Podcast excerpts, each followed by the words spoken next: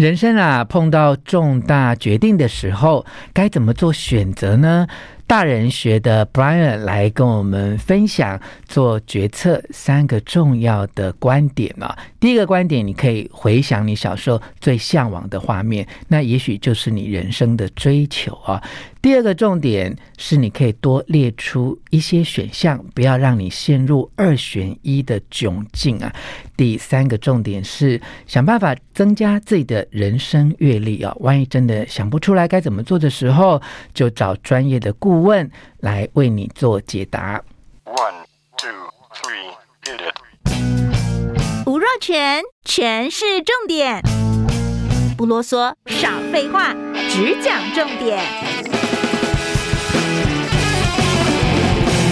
我是吴若权，今天请到的是大人学选择哦。一讲到大人学啊，其实很多新一代哈职场的年轻朋友都把这两位当做导师哦，他们就是张国阳跟姚诗豪 Brian 啊。那今天呢是 Brian 来到我们节目的现场，跟大家聊一聊我们大人学选择。其实这个逗号逗在哪里？我来请 Brian 跟大家。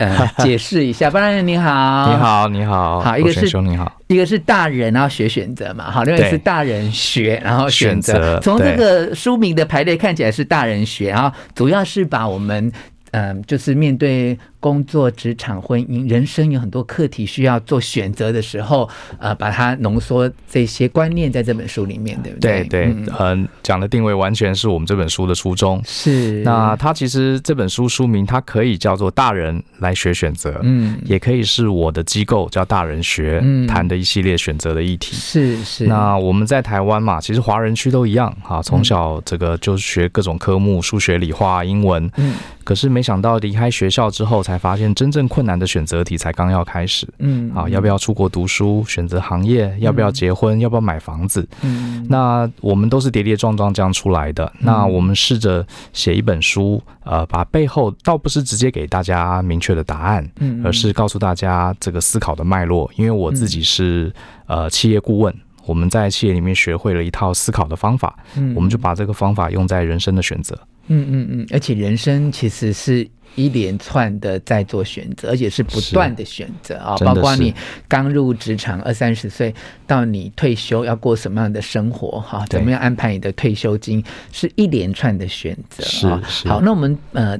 给大家建议的这么多选择啊，Brian 在自己的工作生涯上面有曾经碰到过什么难以选择的片刻或事件，然后当时会让自己觉得很伤脑筋。后来，呃，当时做的决定，现在回头看起来觉得怎么样？哦，这个问题非常有意思。其实我回想起我一个很重大的选择，就是当时要不要出国念书。嗯，那因为我在台湾的时候已经有很好的工作了，嗯、那其实如果继续做的话，应该发展还可以。嗯，可是如果出国读书，等于就是把以前的存款啦、以前的资历啊全部归零。嗯，那当时犹豫了很久，不过后来我还是决定出国读书。嗯、那大概在我比较晚哈，大概是二十八九岁才出国念念书。嗯，那那时候我。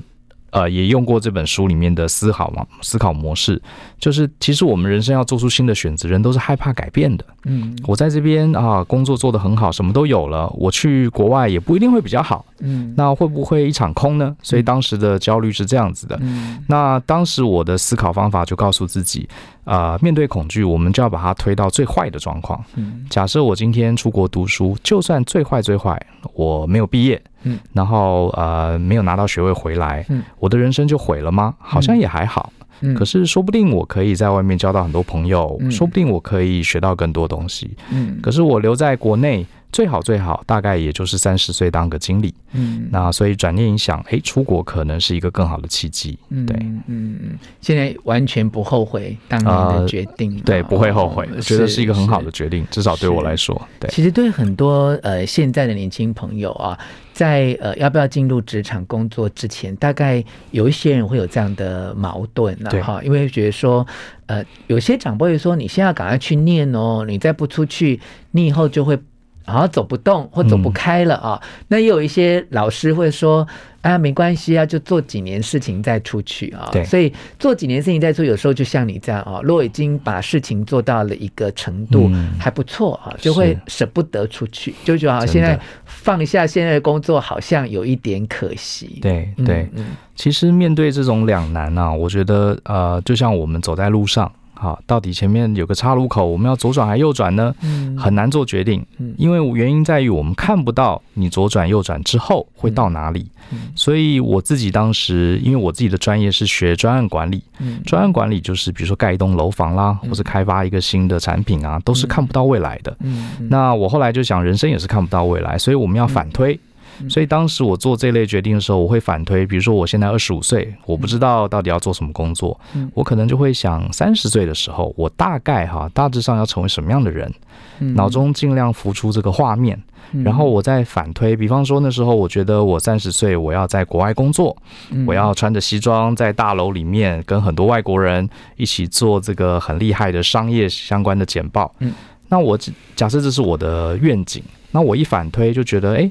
在这个愿景里面，我一定英文要很好啊，嗯，对不对？所以我就一定要出国，嗯、所以就反而决定了我现在要左转右转。是是，哎，等一下，那个愿景怎么来的？因为其实很多年轻人现在问他就没 没这个画面会出来啊。对，是你在当年怎么会有一个这样的画面？就是在国外跟一堆外国人穿着西装开会这样。是，嗯呃，我觉得小我们是小孩子的时候，其实都是模仿嘛。是啊，就是像你看小小孩，他看了电影就会觉得，哎，我要当蜘蛛人。好，我要当钢铁侠。可是呢，美国有一个研究啊，大部分的孩子在十岁的时候，他会突然体悟到，哦，这个大人的世界可能没有小小孩子世界那么完美，嗯，他就会放弃他的这个念头。嗯，小时候要当总统，小时候这个想当明星，到了十岁，他可能就这个面对现实了。就开始很少在讲梦想了。那我我的呃，可能我的个性比较晚熟，我会常常想我小时候的我，我幻想什么东西？是啊，对，然后我会去模仿。对啊，你有在哪个影集呀、啊，或哪个亲友的聊天里面有 就看到这个画面？这样，你太厉害了。嗯，其实我就是呃喜欢看一些，因为我很向往，小时候很向往去美国。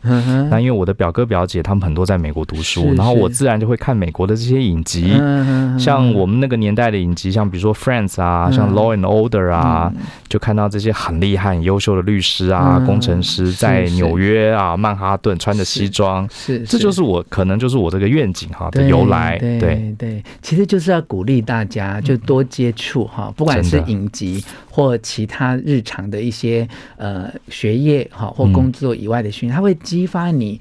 内心对于未来有一些憧憬的画面啊，对，真的会，真的会，对，就跟你心有灵犀。我说你一定还是看的什么影集哇？那个画面，因为你现在跟很多年轻人聊天，他茫然的找不到兴趣等。当然，这书上写了很多这部分的困扰，也给他们一些建议啦。不过，我就会觉得说，哎，好像有一些人。他脑袋里面就是对于未来还是没有这个画面感的，嗯嗯、所以有时候呃，当你想不出什么样的画面来哈，就像你在呃向左转跟向右转的时候，他是真的完全无感，是没有画面。可是我老是觉得说，如果真的完全。没有画面，其实那个决定就不会太难，好，因为就是随便，反正没差了，对，你也没差了 就对了啊。对，但是如果有画面的话，就像刚才 Brian 在讲，呃，出国前的那个决定嘛，啊，那个决定其实。一个做了最坏的打算，另外再想想我留下来，那么最好的结果是什么？嗯、那个决定看起来就是没那么难哦。所以我们就是要在生活当中面对这些呃困扰的时候，去学习怎么样去做一个决定。是这样没有错。好，刚才听到 Brian 在讲这段的时候哈，呃，我还没有访问他的时候，跟他开玩笑的说，因为这是两个人共同写的书啊，那上面有特别解释哦，说我们都是呃。共同合作，哈，所以就。呃，用我来简化哈，所以我说，哎，我们是读者，在看的时候不晓得哪个人生经验是张国阳 Joy，哪些 人生经验是姚诗豪 Brian 的啊？不过现在好像给我们小小的暗示哈，所以那第一篇在讲那个出国那个部分，那那个是你的经验吧？对不对？就要到后来去念西北大学，对不对？然后念专案管理，对不对？是我本人。我们终于那个对号入座一下，就就就命中了这样哈。其实这个是很。不错的举例，也、嗯、可以让呃听众朋友知道，因为每一个人都在面临一个看似一个好大的 project 啊、嗯，那你用这个经验告诉大家说，其实是去可以把它就是细分哈。那当你细分下来之后，就变成不是那么严重的决定了。嗯、跟我们分享一下。对，那我自己也发现，我年轻的时候有一个毛病，还有一个小问题。其实我猜很多人可能也有，就是我们在做决定的时候，常常把眼前的问题啊变成非黑即白。嗯，比方说我到底呃这个要离职还是不离职呢？嗯，我到底是要结婚还是不结婚呢？要买房还是不买房呢？你看这些都是 yes or no 的黑白选择。可是很多这个呃大脑的生理学家告诉我们呢、啊，人的大脑其实你最难做的就是二选一。嗯，你应该把它去扩充选项。嗯，对，比方说，像我刚刚也建议大家，很多人说我要不要出国读书，要还是不要？其实就像是这个以前我们看电影，一个少女恋爱中的少女啊，拿着花瓣，她爱我，她不爱我，她爱我，她不爱我，这很容易让我们陷入纠纠葛哈，跳不出来。所以我在书里面也有给大家一个建议：你第一件事，你遇到难题的时候，你先不要急着讲答案，你先把它选项变成三个、四个、五个，嗯，再来做选择。好，比方说刚刚举这个出国读书的例子，其实我当时想的也不是去或不去，而是说呢，我会列出好多好多选项。比方说，我留在台湾，可是我在台湾念国外的硕士，啊，那时候很多国外硕士来，或者是我在台湾念 EMBA，或者是我去美国啊念一个短期的学位不拿硕士，或者是我去美国念一个正式的硕士。其实一列哈，你列出四五个之后，你比较容易。啊、呃，选择一个你喜欢的，嗯啊，如果说去不去啊，我要或不要，这反而有些时候不太容易做选择。嗯，这跟一般人面对的人生经验不太一样啊，嗯，因为一般人会觉得说，如果只有鸡腿饭跟排骨饭，是要选择一个，好像相对容易 哈。但是如果现在有泰式咖喱饭哦，越多反而越多好像就陷入了一个呃选择性的困难。有些人有这种障碍，就选项越多的时候是越难。可是我听起来刚才的逻辑其实是让各种选择性啊更细分之后，应该是更能够测验出自己内心。真正要的比较接近哪一个选项，是不是？对，这好像不是在选鸡腿饭跟排骨选鸡腿饭确实是不太一样的状况。嗯，因为鸡腿饭、排骨饭，我们不管怎么选，我们内餐都。肚子饿嘛，都要吃饭。嗯，可是人生的选择比较特别。人生选择最大的问题是我们常常不知道有哪些选项。嗯，因为吃饭的时候，你打开 Uber Eats 或是看这个饭店的菜单，选项就是这些。嗯，可是，在人生选择，我们可能不知道眼前有哪些菜可以选。嗯，所以我们自己要先扩充选项。嗯，对，因为我们节目跟我。